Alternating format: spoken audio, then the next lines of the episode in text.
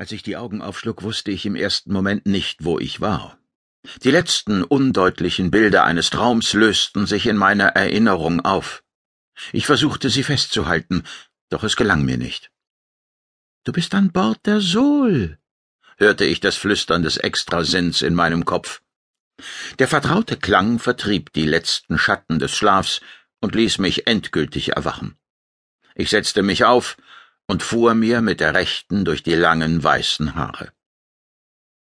Ein Blick auf den Bordchronometer verriet mir, dass ich fast acht Stunden geschlafen hatte.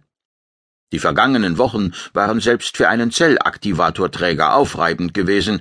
Ich hatte die Ruhepause dringend gebraucht. Meine Ankunft auf der Sol hatte von Anfang an unter keinem guten Stern gestanden. Die Zustände an Bord des Handelraumers waren derart katastrophal gewesen, dass an die Erfüllung des mir von den Kosmokraten erteilten Auftrags zunächst nicht zu denken war. Das einstige Fernraumschiff Perirodans wurde von einem energetischen Traktorstrahl in ein Sonnensystem hineingezogen, das die Solaner passenderweise auf den Namen Mausefalle getauft hatten. Wie sich herausstellte, drohte dem über sechs Kilometer langen Koloss im Orbit um den siebten Planeten, von der dort heimischen Roboterzivilisation OSAT genannt, die Demontage und den rund 100.000 Solanern die Deportation auf die Planetenoberfläche. Innerhalb der Sol selbst sah die Lage kaum besser aus. In den zwei Jahrhunderten, die seit der Übergabe des Schiffs an die Solaner vergangen waren, hatte sich eine brutale Diktatur etabliert. Die sogenannte Sol-Arbeitsgemeinschaft, kurz SOLAG, mit dem High Siderit Chart Decken an der Spitze, unterdrückte die Solaner mit Willkür und Gewalt. Die Versorgungssituation an Bord war desolat. Die meisten technischen Anlagen arbeiteten nur noch eingeschränkt oder gar nicht mehr. Kurz, die Bewohner der Sol lebten in Hunger, Armut und Angst. Es hatte mich einiges an Zeit und Mühe gekostet, um zumindest eine provisorische Ordnung in diesem unbeschreiblichen Chaos zu etablieren. Echte Erfolge hatte ich allerdings erst mit der Erweckung der Schläfer erzielt. Bio Breiskoll, Joskan Helmut, Gavroyal und die Zwillinge Sternfeuer und Federspiel stammten noch aus einer Zeit, in der die Sol uneingeschränkt funktionstüchtig gewesen war. Als sie der zunehmend autoritären Schiffsführung lästig wurden, hatte man sie kurzerhand in biologischen Tiefschlaf versetzt.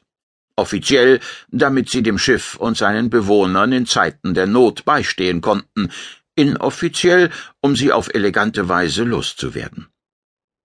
Ich hatte sie nach 183 Jahren wieder aufgeweckt.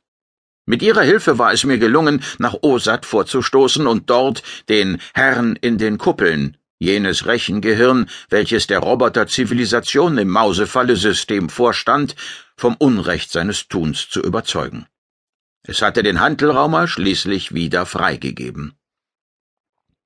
Damit war zwar die unmittelbare Bedrohung abgewendet, doch den Solanern noch lange nicht nachhaltig geholfen.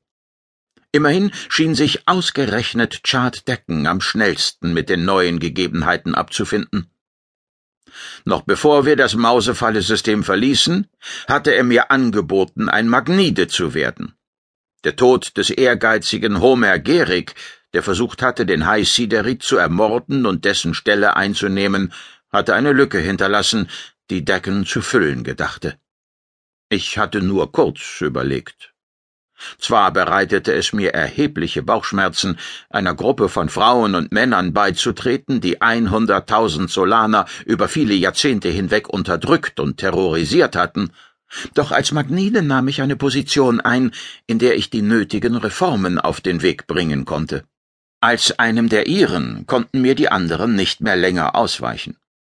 Erste Erfolge, wie zum Beispiel die Verbesserung der Versorgungssituation, gaben mir recht. In wenigen Wochen würde niemand an Bord der Sol mehr Hunger leiden müssen. Allein dieser Umstand genügte mir, um meine Gewissensbisse zu unterdrücken.